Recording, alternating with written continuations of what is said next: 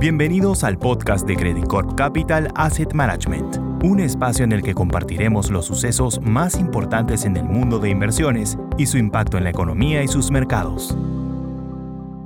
Hola, ¿cómo están? Soy Klaus Kenfe, Executive Director de Credit Corp Capital Asset Management y esta semana tenemos varios temas interesantes que tocar sobre el mercado de inversiones. Lo primero, contarles que estamos terminando una semana en donde la renta variable ha tenido una muy buena rentabilidad en contraste a la renta fija que ha seguido su caída. Eso principalmente por las expectativas de un mayor crecimiento para Estados Unidos en línea con los resultados que han venido saliendo de las compañías. Como las compañías han entregado buenos resultados, eso ha dado la impresión de que no va a haber una recesión el próximo año o ha disminuido la probabilidad de una recesión el próximo año y eso ha traído consigo tasas más altas, producto de que no haber recesión significa más inflación, y al mismo tiempo acciones más arriba. De hecho, las acciones de Estados Unidos, como las de Europa, como las de países emergentes, están terminando una de las mejores semanas de los últimos meses.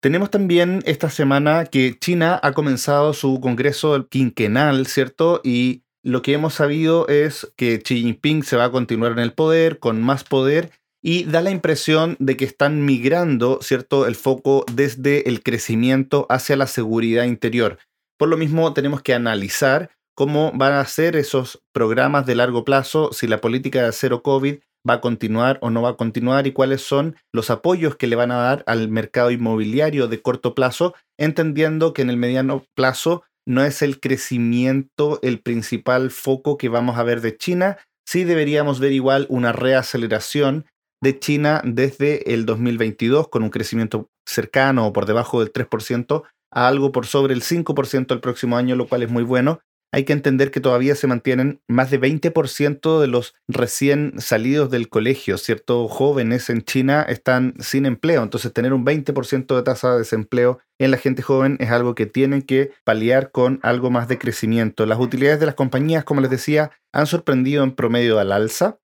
Y eso ha hecho que las bolsas también suban y suban con expectativas de mantenerse arriba por un periodo a pesar de que en el mediano plazo nosotros estamos viendo primero una caída adicional y después una recuperación más marcada hacia final del próximo año. También tenemos que el impacto que ha tenido la salida de Liz Trust en Inglaterra ha impactado a los mercados internacionales cuando ella anunció su plan de reforma de bajar impuestos y mayor gasto, ¿cierto? Las tasas subieron en todo el mundo porque eso podía ser una señal de que los políticos empezaron a hacer cosas un poco más irresponsables en países desarrollados, ¿cierto? Pero la misma salida de Listras ha llevado a tener una mejor perspectiva y ha hecho que las tasas no subieran en un principio tan rápido, pero después con los buenos resultados de las compañías sí vimos que llegó la tasa del bono del tesoro hacia niveles casi del 430. ¿Qué esperamos de aquí a final del año? Esperamos que la volatilidad se mantenga, pero sí ya podríamos empezar a ver cómo los próximos datos de inflación empiezan a consolidar una bajada de la inflación, lo cual podría ponerle techo a las tasas de interés. Creemos que los niveles de tasas de interés que se están dando hoy día son niveles súper atractivos de mantenerse invertido y de hecho estamos empezando a discutir si aumentar nuestra proporción de bonos del tesoro en la cartera ya eliminando completamente la caja que tenemos sobre, eh, con la subponderación de renta variable.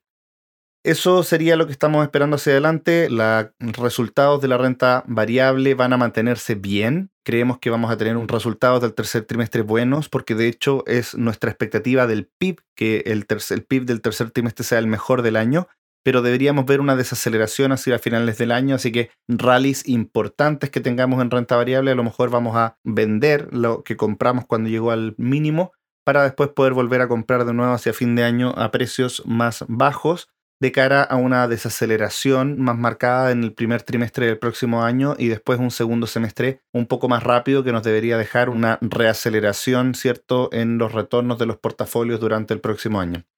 Eso eh, por esta vez, eh, que estén bien, eh, cuídense y tengan un buen fin de semana. Credit Corp Capital Asset Management